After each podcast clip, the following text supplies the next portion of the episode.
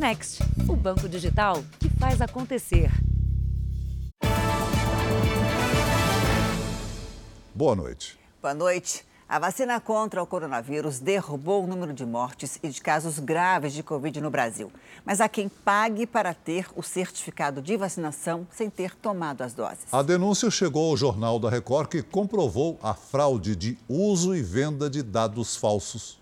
Segundo o registro oficial, Dona Maria tomou as duas doses da vacina neste posto de saúde, na zona leste de São Paulo. Só que ela morreu bem antes da pandemia, em agosto de 2017. O homem que falsificou o comprovante de vacinação se diz enfermeiro.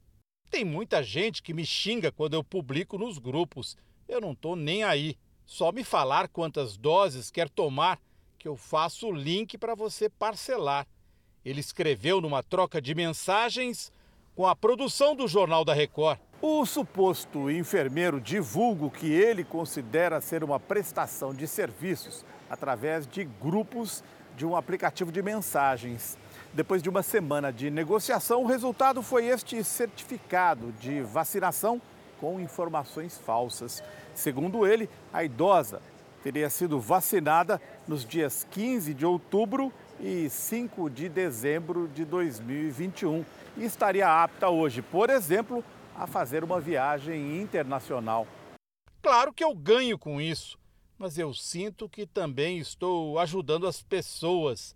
Escreveu o suposto enfermeiro que cobra 700 reais pelo serviço. Você vai baixar o Poupa Tempo digital e sua carteirinha vai estar lá certinho. Eu mesmo usei a minha já e não tomei vacina. De fato, foi o que aconteceu. Nossa equipe baixou o certificado de vacinação da falecida no aplicativo indicado pelo suposto enfermeiro. O Jornal da Record recebeu a denúncia e fez o documento para testar que a fraude existe e deve ser investigada. A família que cedeu o CPF para nossa equipe ficou surpresa com o resultado. Não dá para entender por que essa pessoa está fazendo isso. Qual a diferença? E por que não tomar a vacina? É tão importante, né? Todo mundo fazendo propaganda que são coisas importantes, que é bom para a saúde, e o pessoal falando para não tomar a vacina. E pagando por isso. E pagando, pior é isso. Então, para a senhora foi uma surpresa. Foi uma surpresa grande. Para este advogado, é uma fraude que compromete a saúde pública. O avião é um ambiente fechado em uma viagem internacional solicita-se, exige o comprovante de vacinação e muitas vezes este que adquire um documento falso como este para viajar coloca todo mundo que está nesse avião em risco, porque é, quem está lá presume-se tomar vacina e não emitiu documentos falsos. A partir dos registros de pagamento, é possível rastrear quem foram os clientes do fraudador. As penas para quem vende ou compra um certificado falso de vacinação são pesadas. Reclusão de 2 a 12 anos ao funcionário público que faz a inserção falsa dessa informação no banco de dados da administração pública e uma pena de 2 a 6 anos para aquele que usar uma carteira de vacinação falsificada. Prodesp, responsável pelo desenvolvimento do Vacivida, em parceria com o governo de São Paulo, as informações da plataforma são abastecidas pelos municípios do estado, responsáveis pelo registro das doses, e que a versão digital da carteira de vacinação é mais prática e segura.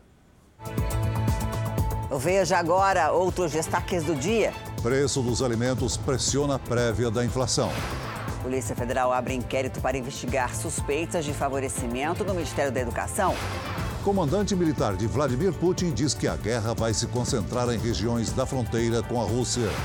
E na série especial, as feridas permanentes que os sobreviventes das balas perdidas carregam pela vida.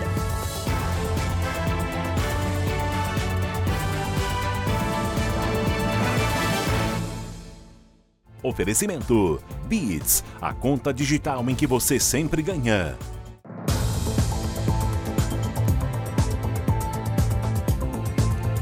A polícia do Rio de Janeiro prendeu uma quadrilha suspeita de roubar caixas eletrônicos. As ferramentas sofisticadas usadas nos crimes chamaram a atenção dos policiais. Muitos presos são de Joinville e Santa Catarina, o que levanta a suspeita de que a quadrilha agia em várias partes do Brasil. Os equipamentos de ponta garantiam que os criminosos agissem com pouco barulho, sem chamar a atenção. Barras de solda, prova d'água, furadeiras, além de 24 lanças térmicas ferramentas da indústria que os integrantes do grupo sabiam bem como usar. Segundo a polícia, os oito envolvidos já fizeram até curso profissionalizante para aprender a operar os equipamentos. Seis deles vieram de Joinville, em Santa Catarina, uma região com forte atividade industrial, mas foram contratados por traficantes cariocas para roubar caixas eletrônicos na região metropolitana do Rio. As investigações mostram que a quadrilha já agia em todos os estados do país. O material que foi apreendido com eles exige uma técnica muito apurada, né? Então, por isso eles vão em grandes números. Os criminosos estavam escondidos no Morro da Coroa, centro do Rio, onde recebiam a proteção dos traficantes locais e apoio para se deslocarem na região. O lucro da atividade ilegal seria dividido entre eles. A quadrilha foi presa quando se preparava para roubar o caixa eletrônico de um supermercado em Xerém, na Baixada Fluminense. Douglas Henrique Floriano, o Pink, já esteve preso há dois anos por ter participado de um assalto. Ele era procurado pela polícia também em São Paulo e em Santa Catarina. Tirando o Pink de circulação e o seu bando, é, nós temos a certeza de que nós iremos reduzir drasticamente essa modalidade criminosa por todo o Brasil. No Rio Grande do Sul, um arsenal que possivelmente seria usado num grande assalto a banco foi descoberto pelos investigadores. Um fuzil calibre 556, espingarda, revólver, pistolas, munições, explosivos, coletes balísticos e coturnos. Material completo para um ataque a banco. Tudo foi apreendido pela Polícia Civil Gaúcha nesta sexta-feira em Sapiranga, cidade a cerca de 60 quilômetros de Porto Alegre. Os artefatos pertenciam a uma quadrilha suspeita de planejar um grande roubo nos próximos dias. No ano passado, a Polícia Gaúcha registrou 39 ocorrências de furtos e roubos a banco, cerca de 20% a menos do que em 2020, quando foram registrados 48 crimes. Com a diminuição desses ataques e com as apreensões, o objetivo agora é identificar os líderes dessas organizações criminosas. A gente sabe que quando há essas grandes apreensões, há uma forte possibilidade de que esses indivíduos se reúnam e procurem assaltar bancos para tentar se capitalizar de novo. Há uma semana, um homem morreu tentando roubar um banco em Porto Alegre. Outros quatro foram presos. No ano passado, a polícia apreendeu 193 armas no Rio Grande do Sul. Nos três primeiros meses desse ano, o número já chega a quase metade, com 82 armas tiradas de circulação. O uso de explosivos não é registrado no estado há pelo menos dois anos. O Ministério da Defesa da Rússia disse que a primeira fase da operação militar na Ucrânia está completa e que o país agora vai se concentrar no que chamou de liberação da região do Donbass. Donbass fica perto da fronteira entre a Ucrânia e a Rússia. Segundo analistas, isso pode ser um sinal de que os russos estejam diminuindo a ação militar. Perto de Kiev, houve uma explosão depois do ataque russo contra um depósito de combustível uma coluna de fumaça podia ser vista de longe. Um depósito de combustíveis perto de Kiev foi atingido por mísseis russos. Esta vila, a oeste da capital ucraniana, foi totalmente destruída. Após os bombardeios, soldados da Rússia ocuparam a região por cerca de uma semana, segundo os moradores. Eu vi como tudo ficou danificado. Vi toda a luta aqui, de perto. Cheguei a recolher restos de morteiros caídos no chão. É o que conta o ucraniano Mikolai Babienko. Mas a Rússia parece estar reduzindo a operação militar na maior parte da Ucrânia. O Ministério da Defesa russo diz que passará a focar na região de Donbass, que compreende Luhansk e Donetsk, no leste do país. Segundo a agência russa Interfax, Moscou quer garantir a independência da região, que é separatista, e tem a maioria da população a favor da Rússia. Dias antes de invadir a Ucrânia, o presidente Vladimir Putin reconheceu Donetsk e Luhansk como repúblicas independentes. Perto dali fica a cidade de Mariupol, que está em ruínas. Não sobrou nada da cidade, diz emocionado Evgeny Sokirko. Ele deixou Mariupol como outros moradores e conta que passou por 30 postos de controle antes de chegar a Zaporizhia. De lá, ainda pegaram um trem na esperança de desembarcar em Lviv, que fica na fronteira com a Polônia. Por questões de segurança, o governo da Ucrânia não está mais divulgando os horários nem de onde estão vindo os trens que vêm para a estação central de Lviv, no oeste do país. A vigilância militar está cada vez maior. Para vocês terem uma ideia, a todo momento, militares fardados nos param, nós jornalistas, para saber de onde somos. Pedem a credencial do exército e o nosso passaporte. O receio é que russos estejam no meio ou pessoas colaborando para o governo de Vladimir Putin, dando informações para a Rússia sobre onde há grande concentração de pessoas. Na estação de trens aqui de Lviv, há muitos dias não chegavam tantos refugiados do leste. Agora, o governo ucraniano está concentrado em tirar os civis da região. Moradora de Mariupol, Tatiana chegou com os três filhos e a mãe idosa. É um pesadelo. Eu vi pessoas gritando, muitos corpos. Eu não aguentava mais.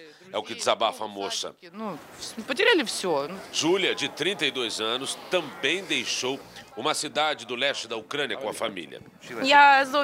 É inacreditável isto estar acontecendo em pleno século XXI. Quatro foguetes caíram no quarteirão da minha casa. Eu temi pelos meus filhos. Nós perdemos tudo, diz ela. A OTAN, a aliança militar que reúne os Estados Unidos e outras 29 nações, vai dobrar o número de militares no leste europeu. As informações estão no nosso mapa com Giovana Rizardo. Boa noite, Giovana. Olá, Janine, Celso, boa noite a vocês e a todos. Esse reforço mostra uma preocupação dos países com o avanço da Rússia. A OTAN tem navios no Mar Negro e baterias aéreas em vários países. Enviou mais militares para Bulgária, Romênia, Hungria e Eslováquia. A Polônia tem hoje o maior número de tropas. É o país com a mais extensa fronteira com a Ucrânia. Lituânia, Letônia e Estônia também têm reforços posicionados. Hoje a guerra completa 30 dias e, para se proteger dos ataques, centenas de famílias estão vivendo em estações do metrô em Kharkiv, que é a segunda maior cidade da Ucrânia.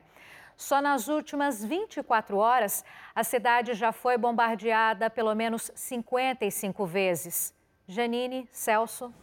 Obrigado, Giovana. Ainda nesta edição, Polícia Federal investiga denúncia de suposto tráfico de influência no Ministério da Educação. E na série especial, a jovem que teve a perna amputada ao ser atingida por uma bala perdida.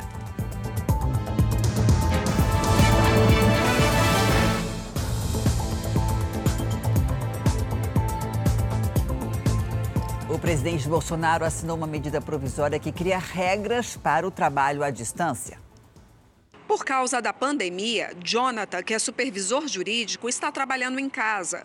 Ele gosta, mas sente falta do contato com os colegas. A gente não está apto a estar sempre em casa, né? Então, quando você vem e traz o trabalho para dentro de casa, tudo isso impacta muito no seu humor, né? Em como você se relaciona com as pessoas dentro de casa. Então, para mim foi um pouco difícil esse início. 8 milhões de pessoas adotaram o regime de trabalho à distância nestes dois anos de pandemia. Mas ainda havia insegurança por parte das empresas sobre como administrar estes funcionários. A medida provisória assinada hoje pelo presidente Bolsonaro vale por no máximo 120 dias e depende da aprovação do Congresso para entrar em vigor definitivamente. A medida autoriza que as empresas adotem o trabalho totalmente remoto ou com alguns dias de forma presencial. Os empregadores poderão contratar o funcionário por jornada fixa ou para cumprir um projeto específico. A gente já tem uma legislação que ingessa muito. Então, a medida provisória ela reconhece e dá liberdade para que haja um entendimento entre a empresa e o colaborador. No caso de atividades que não precisem de um horário fixo, o funcionário poderá escolher quando trabalhar. Poderá exercer as atividades em um estado diferente de onde foi contratado, ou até mesmo em outro país. Jovens aprendizes e estagiários também podem trabalhar remotamente. O governo federal entregou hoje um novo sistema para aumentar a segurança no aeroporto de Congonhas, em São Paulo. O objetivo é reduzir o risco de acidentes. O ministro da Infraestrutura, Tarcísio de Freitas, anunciou que foram investidos 222 milhões de reais para permitir também a operação internacional em Congonhas. O recurso é do Fundo Nacional de Aviação Civil. A nova pista de escape entregue hoje reduz a velocidade dos aviões em caso de emergência. Segundo o governo federal, Congonhas é o primeiro aeroporto da América Latina a ter essa tecnologia. O Instituto Butantan também entregou hoje a nova fábrica de multivacinas em São Paulo. A produção pode chegar a 100 milhões de doses por ano. 75 empresas privadas doaram 189 milhões de reais para a construção dos prédios. A produção das vacinas só deve começar depois da aprovação da Anvisa. O novo centro de produção de vacinas do Butantan começou a ser planejado em plena pandemia. Os dois prédios já estão prontos e até o início do segundo semestre os equipamentos serão instalados. Parte deles vem de países como Itália e Estados Unidos. A fábrica será 100% automatizada. 100 milhões de doses é a capacidade de produção inicial desta fábrica de multivacinas, numa produção própria de doses de vacina contra a Covid-19 e também de outros imunizantes nesta atual fase, como os da Zika, da raiva e da hepatite A. A nova fábrica não vai ser só moderna, tecnológica e segura, mas tem a proposta de ser também versátil. Ela vai poder se readequar de acordo com a necessidade. Então, se houver outra pandemia, essa fábrica vai estar pronta para se adaptar ao combate de um novo vírus rapidamente. É a primeira fábrica de vacinas desse tipo no Brasil. A primeira vacina fabricada vai acontecer ainda durante esse ano. O problema é qual vai ser o prazo da primeira vacina fabricada e certificada. Quer dizer, aí nós temos a necessidade da aprovação da fábrica pela Anvisa e dos produtos que serão produzidos aí pela Anvisa. A seguir, no Rio de Janeiro, o homem é morto por assaltantes minutos antes de encontrar com a mulher. E na série especial, os custos para recuperar a saúde das vítimas de balas perdidas.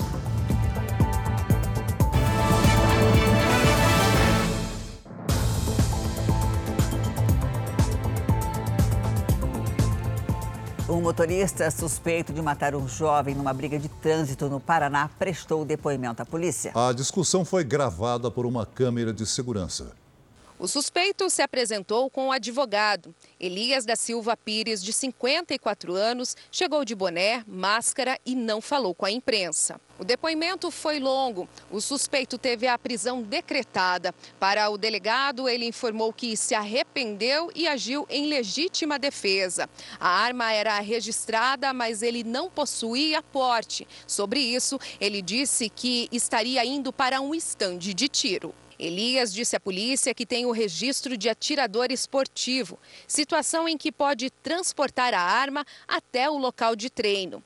Ele deverá responder pelo homicídio de Ailson Ortiz, de 21 anos. O jovem foi morto a tiros depois de uma discussão no trânsito. O rapaz estava de moto e teria sido fechado pelo carro de Elias.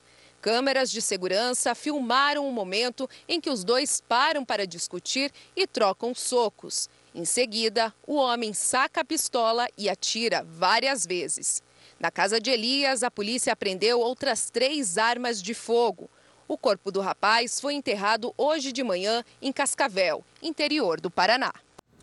Um homem morreu baleado durante um assalto no Rio de Janeiro. A mulher da vítima chegou minutos depois ao cenário do crime e reconheceu o corpo do marido. O casal de São Paulo ia passar o fim de semana na cidade. A dor e o choro vieram com a confirmação da morte. Mataram meu marido, Érica! Mataram meu marido, Érica! Alessandra Moraes tinha acabado de chegar de São Paulo em um ônibus fretado. O marido dela, o farmacêutico Carlos Alexandre Rezende, de 40 anos, foi morto minutos antes por assaltantes nessa praça. Carlos aguardava a mulher no carro quando quatro homens saltaram de um ônibus, foram até o veículo e atiraram. Os criminosos fugiram com o carro. Essa técnica de enfermagem que saía do trabalho acompanhou o desespero da esposa da vítima. O tempo todo ela, né, se culpando que se não pedisse para ele vir buscar e tal, e eu falei, não foi sua culpa, poderia ser eu, alguém na minha família, eu gostaria que fizesse comigo. O carro roubado foi encontrado abandonado oito horas depois em outro bairro. A Delegacia de Homicídios realizou uma perícia e agora analisa imagens de câmeras de segurança para tentar chegar aos criminosos. A principal linha de investigação é latrocínio, roubo seguido de morte.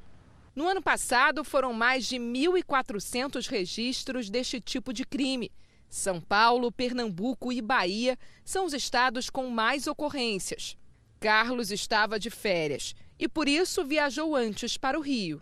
Eles estavam fazendo um plano de vida, sonhos, planejando uma nova criança, né? Em São Paulo, a justiça revogou a prisão de dois suspeitos de envolvimento na morte de dois traficantes no fim do ano passado. Antônio Vinícius Gritzbach foi solto no fim da tarde, depois de 46 dias na cadeia. De cabeça erguida entrei, de cabeça erguida estou saindo. O empresário teve a prisão temporária revogada pela Justiça. A decisão também se estendeu para o agente penitenciário David Moreira, preso desde o dia 20 de fevereiro. Os dois são investigados no inquérito que apura a morte dos traficantes Anselmo Santa Fausta e Antônio Corona Neto em dezembro do ano passado. Segundo a investigação, Vinícius seria o mandante e teria pago 300 mil reais pela morte de Anselmo. Para a polícia, o agente penitenciário teria ficado com 100 mil e repassado 200 mil para Noé Chaum executar o duplo homicídio. Noé foi morto dias depois. Vinícius e David sempre negaram o crime. No despacho, o juiz ressaltou que as prisões não são imprescindíveis para a sequência da investigação e que não há fatos novos que justifiquem as prisões. E até agora são 1.226 páginas de um inquérito onde a polícia não tem sequer um indício de autoria nem materialidade em relação ao meu cliente. Além de determinar a soltura de David Vinícius, o juiz também anulou a prisão temporária de outros dois suspeitos, que ainda nem haviam sido presos, que estavam foragidos desde o início das investigações. Também no caso deles, a justiça entendeu que nenhuma prova foi apresentada.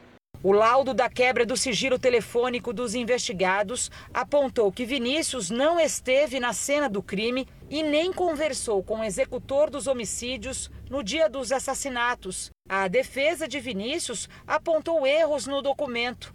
O advogado disse que, segundo o relatório, um chip registrado em nome de Vinícius teria sido ativado quando ele já estava preso e foi usado em ligações três dias antes de ser habilitado na operadora. Um descuidado total na investigação, né?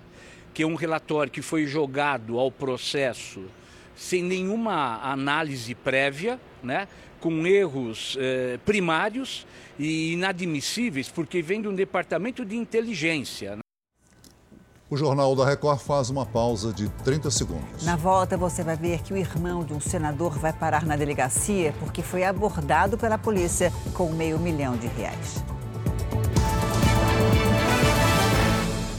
Mais de 770 mil carros foram chamados de volta às concessionárias só no ano passado. Mas algumas montadoras, como é o caso da General Motors, demoram para alertar o dono sobre o risco de problemas de fábrica. E quando essa convocação chega, pode ser tarde demais. A garagem ainda tem as marcas do incêndio e a carcaça do carro queimado. Um vídeo gravado no dia do incidente mostra o fogo se alastrando. Eu nunca imaginei que ia acontecer isso, né? Poderia ter acontecido coisa muito grave. A gente podia não estar aqui hoje, né? O Onix da Chevrolet, que estava lá dentro, ficou destruído. O dono tinha acabado de quitar o veículo e diz que o fogo começou do nada. Pegou fogo dentro da garagem, desligado e sem ninguém praticamente assim. O espanto dele aumentou quando levou o carro queimado à concessionária. Hudson afirma que a General Motors não assumiu qualquer responsabilidade. Não foi à toa. Se o meu carro tivesse ligado ou algo do tipo, podia ser uma falha de ignição, alguma coisa, mas estava desligado. Tipo, encerraram o meu caso, né? Encerraram toda a minha documentação e falaram que ia ficar por isso mesmo. A GM sabia que algo assim poderia acontecer, tanto que já tinha convocado os donos do modelo Onix para a troca de um componente. Dados do Procon mostram que nos últimos três anos, a General Motors fez 26 chamadas para donos de carros da marca procurarem uma concessionária por falhas na segurança. Ou seja, a cada 42 dias, os clientes da marca ficam com o carro parado. E isso tem vários motivos: riscos de incêndio, de lesões graves e até de morte. Nos últimos chamados no ano passado, a montadora alerta para problemas em itens elétricos e num fixador do cinto de segurança, falhas que poderiam provocar sérios danos aos ocupantes do veículo. Por problemas semelhantes, o Procon de São Paulo está cobrando quase um milhão e meio de reais em multas da GM. Muito provavelmente, quando o chamado de recall acontece, eu já tive casos de mortes ou de outros danos, o consumidor tem que estar de olho em tudo. Então ele tem que pesquisar que tipo de problemas aquele carro pode ter. Não só ligados a recall, que é o principal, mas possíveis problemas que possam fazer com que esse carro fique parado por um tempo. Márcio de Ribeirão Preto sabe disso. O Onix Zero, comprado há cerca de um ano, já passou mais de 20 vezes na assistência técnica. Primeiro foram os vidros que deram problema, depois o ar-condicionado. É uma dor de cabeça atrás da outra eles ganharam um inimigo, sabe? Que eu sou inimigo da marca agora, porque foi um descaso total na concessionária, em todo canto foi só descaso, só enrolaram, não trocam uma peça, eles não querem ter gasto, né? O ar-condicionado do Prisma 2019 do Francisco deu defeito. Um problema no compressor impede que o carro esfrie. A menina que me atendeu disse para mim: olha, nós estamos com quatro Prisma aqui e dois Onix aqui com o mesmo problema que o seu. Já a Fátima comprou um carro novo da GM avaliado em mais de 100 mil reais. O problema é que ele chegou com defeito no sensor do câmbio automático. A Tracker ficou parada 12 dias até trocar a peça. Não tinha 10 mil quilômetros quando apresentou o problema, acendeu a luz. Eu levei na concessionária e falaram: olha, não pode andar de jeito nenhum mais. Entre os veículos com mais recalls da GM nos últimos três anos, a Tracker é o modelo que mais apresentou problemas. Por meio de nota, a GM afirmou que seus carros atendem aos mais rígidos processos de qualidade e que casos pontuais não serão comentados por estarem em andamento na justiça. Ao contrário de Fátima, até agora o Francisco do Prisma não conseguiu resolver o problema. Então você fica sendo aquela sensação de indignação, né? E de impotência também, porque o que você vai fazer? Né? Eles não querem arrumar, eles alegam que não vai arrumar, então não tem mais realmente o que fazer, entendeu? A decepção da Fátima também foi tanta que ela não quer mais saber da marca. Me arrependi terrivelmente, não, nunca mais vou comprar Chevrolet. Não indico e não compro, de jeito nenhum.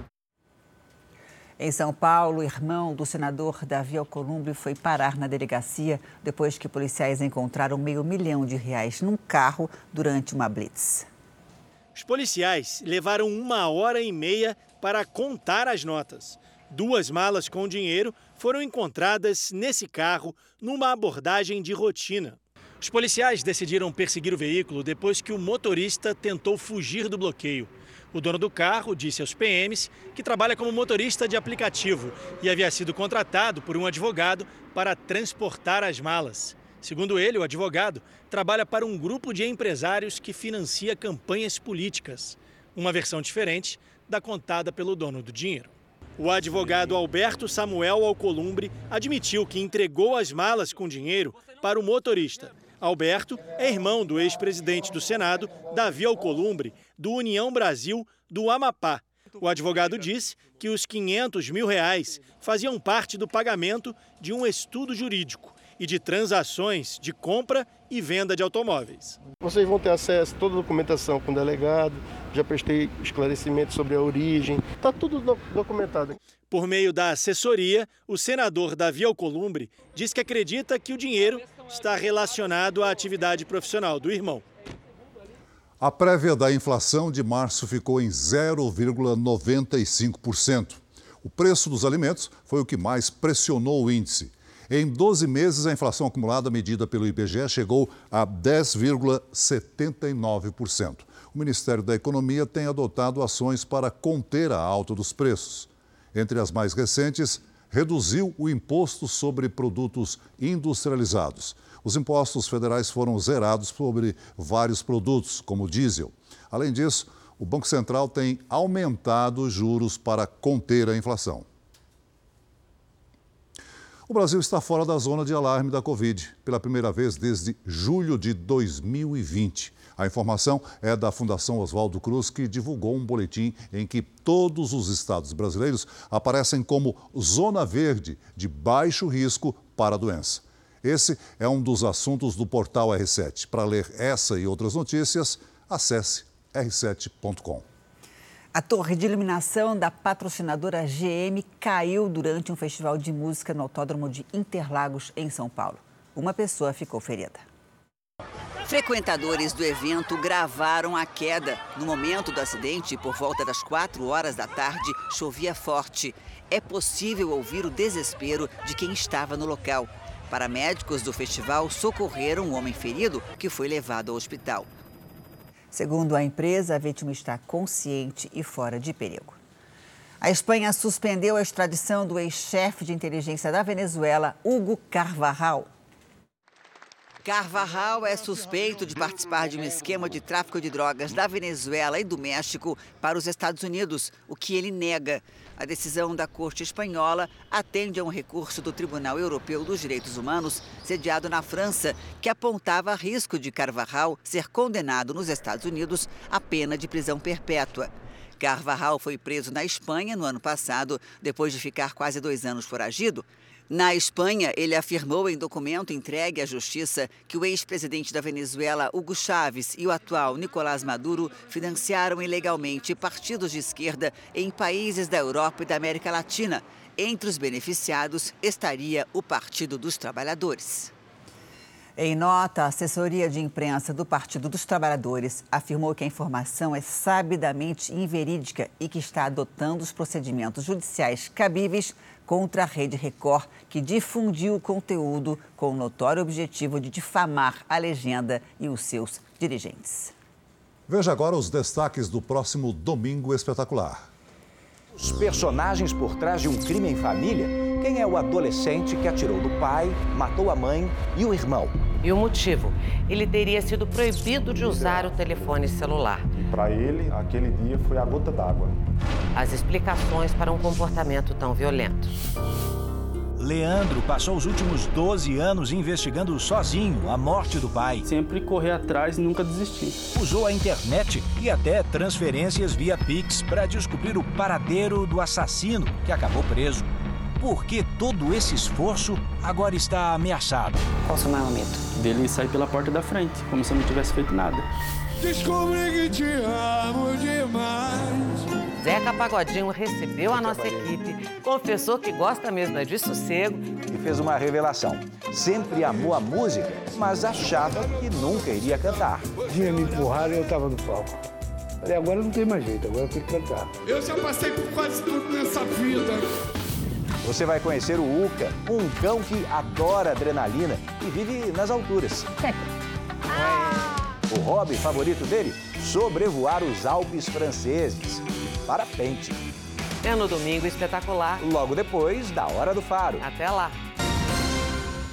O Jornal da Record faz uma pausa de 30 segundos. Na volta, a Polícia Federal abre investigações sobre suspeitas de favorecimento no Ministério da Educação.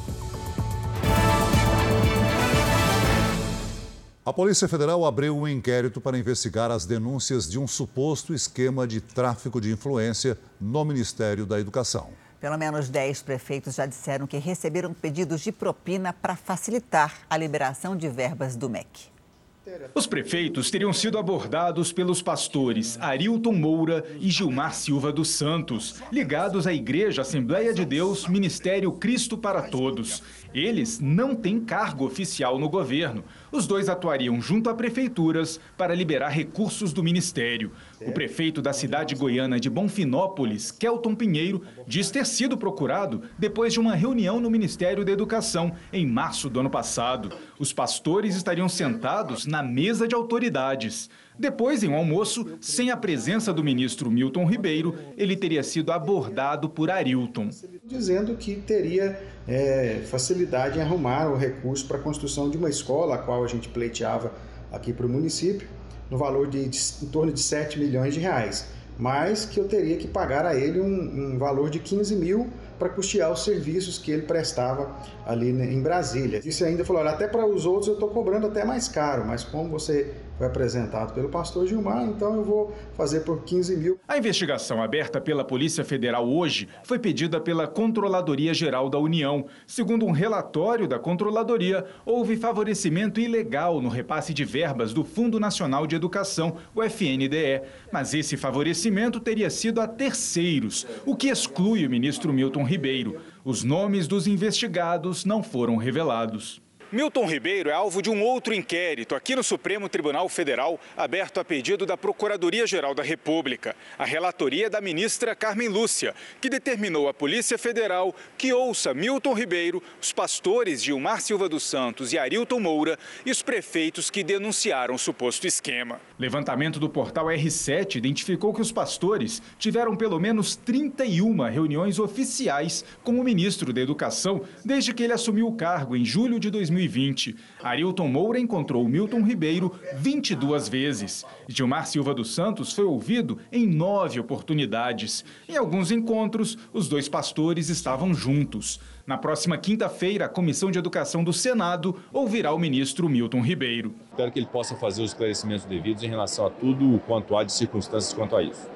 Em entrevista à Record TV, na última quarta, o ministro Milton Ribeiro negou a participação em qualquer irregularidade, mas confirmou ter dito que os municípios representados pelos pastores teriam prioridade nos recursos e que recebeu os dois a pedido do presidente Jair Bolsonaro.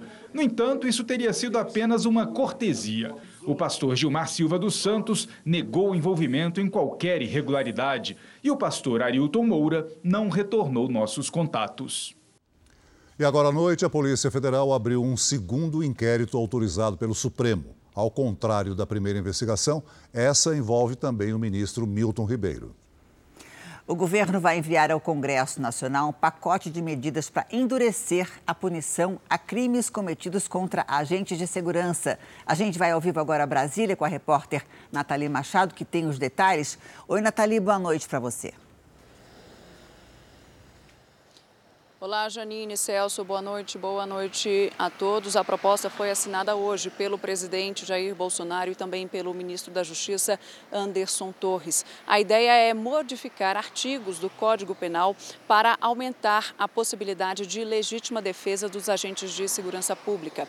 O presidente Jair Bolsonaro defendeu que os projetos nesse sentido sejam destravados no Poder Legislativo e que o policial tenha maior segurança no exercício da função o texto ainda sugere a possibilidade de aumentar a pena para crimes cometidos contra esses agentes que estejam trabalhando e também pediu que os profissionais condenados cumpram pena em locais isolados. Janine Celso. Obrigada, Nathalie.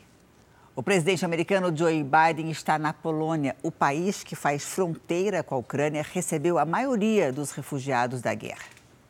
Joe Biden visitou as tropas americanas perto da fronteira. Toda a região ganhou reforço de segurança para a visita do presidente.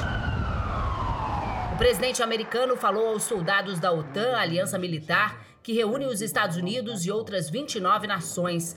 Mais cedo, ainda em Bruxelas, na Bélgica, Biden assinou um acordo com a União Europeia para fornecer gás aos países do bloco uma tentativa de reduzir a dependência europeia do gás natural vendido pelos russos.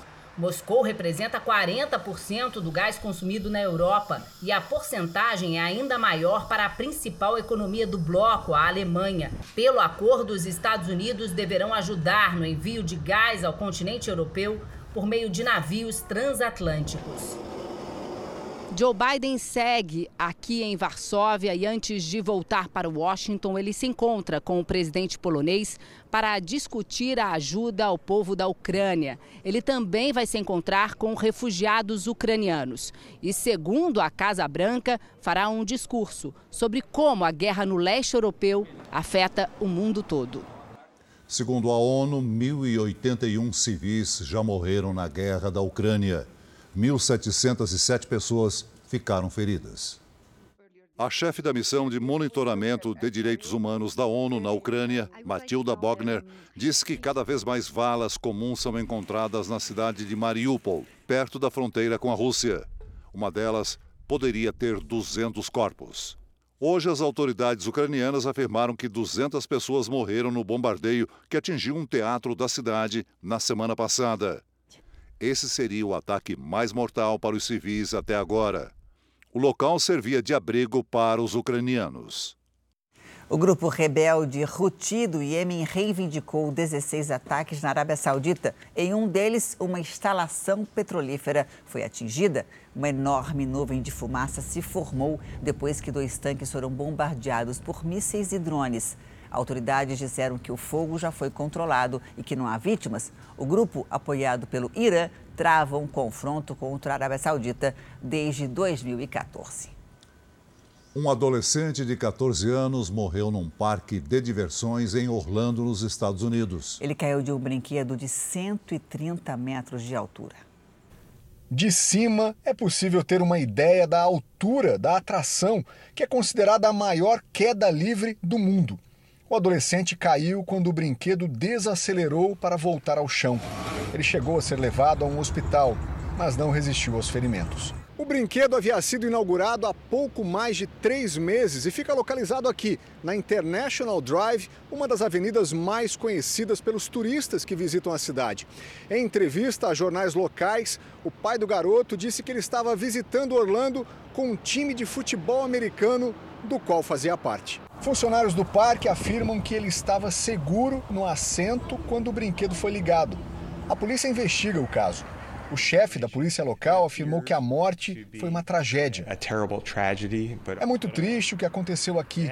Era só uma criança de férias, afirma esse morador da região. Essa família de brasileiras está com medo de ir a brinquedos como esse. Para nós, mães que temos filhos e o que eles mais gostam é ir nos parques de diversões, eu fico imaginando como está o coração dessa mãe, desse pai que perdeu um filho tão jovem por um brinquedo. Agora a previsão do tempo. A sexta-feira foi de calor na maior parte do Brasil. No Rio de Janeiro, a temperatura passou dos 37 graus. Lidiane, que calorão, hein? Boa noite para você. Como é que vai ficar o final de semana, hein? Esse calor continua ou não? Continua e tem mudança também, viu, Janine? Para todos os gostos. Boa noite para você, Celso. Boa noite a todos que nos acompanham. Olha, o ciclone que provocou ventanias no sul está a caminho do sudeste. E a frente fria que está ali, ligadinha ao ciclone, chega a São Paulo e a Mato Grosso do Sul no fim da tarde de sábado. As primeiras pancadas de chuva podem vir acompanhadas por trovoadas, granizo e ventania. No sul, Sábado de tempo aberto na maior parte da região, com exceção do leste do Paraná, onde ainda tem previsão de chuva forte. Tempo firme também no Espírito Santo, no norte de Minas e no interior da Bahia. Em Goiás, Mato Grosso, nos estados do norte e do nordeste, pancadas de chuva à tarde. Em Porto Alegre, o friozinho continua com máxima de 24 graus. No Rio de Janeiro, faz até 37. Em Goiânia e Aracaju, 30. Em Fortaleza e Porto Velho, 31 e até 32 graus em Manaus. Quem está em busca do calor na capital paulista, aproveite o sábado. Os termômetros devem chegar aos 31 graus. Aí, no fim da tarde, há risco de temporais. E o domingo já amanhece com chuva. A temperatura cai, máxima de 26. Boa noite, gente. Boa noite, Lidy. Obrigada, Lidy. O Jornal da Record faz agora uma pausa de 30 segundos. E na sequência, você vai ver a história da recepcionista que convive com uma sequela grave causada por bala perdida. Agora, no último episódio da nossa série especial, você vai conhecer a história de uma mulher que teve a perna amputada depois de ter sido atingida por balas perdidas. Como ela, muitos têm a vida alterada numa fração de segundo. Para a saúde pública brasileira, os gastos são milionários.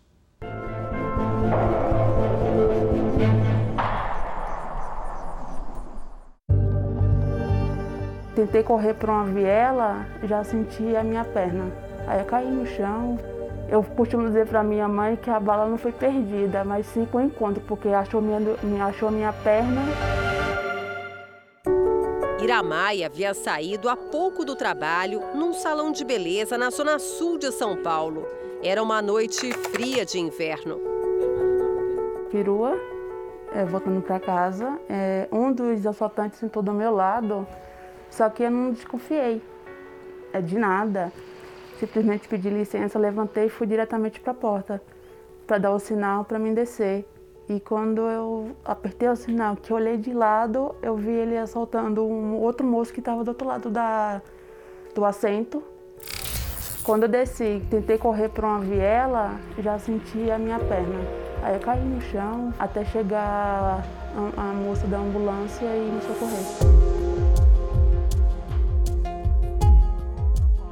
À noite, se não me engano, a médica subiu e falou: a gente vai ter que fazer a amputação da sua perna porque ela já está morta. E para não subir e necrosar o restante do corpo, a gente tem que fazer isso imediatamente. Foi a mãe dela quem assinou a autorização para amputar a perna da própria filha. Um dia que ela não esquece. Só tem que assinar um termo que nós vamos ter que amputar a perna dela. Isso que me doeu mais. Aí eu falei assim, e agora o que, é que eu faço, Deus? Eu assino ou não assino?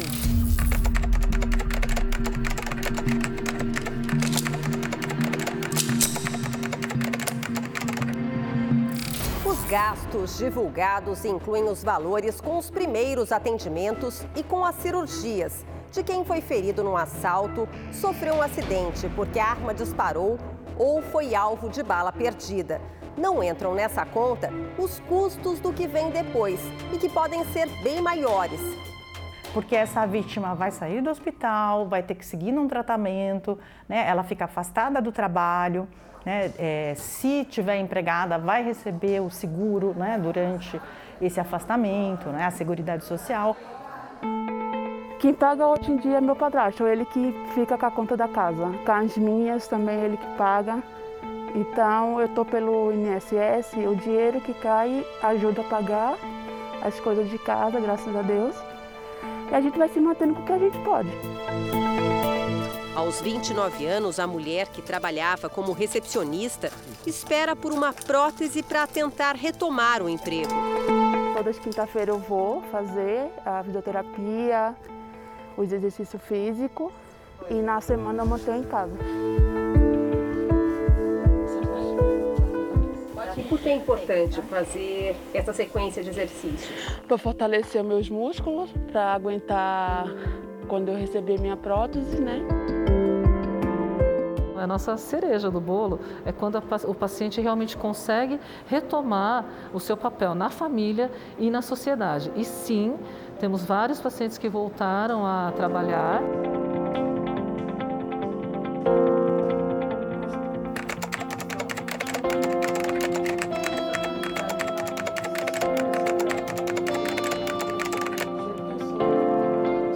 Você mais sente falta? Da liberdade. De sair, de fazer as minhas coisas, sem precisar do meu padrasto ficar me levando para cima e para baixo. Sozinha, sabe? Liberdade. Ai, é isso. Todo dia eu peço que ela seja uma pessoa livre. Não é meu, não. É minha pequenininha. Você também pode participar da nossa série especial. Envie para as nossas redes sociais uma sugestão de assunto com a hashtag Você no JR. O Jornal da Record termina aqui. Outras notícias na nossa edição da meia-noite e meia. Fica agora com a série Reis e logo depois tem o último episódio de A Bíblia. Boa noite para você e a gente se vê amanhã. Boa noite.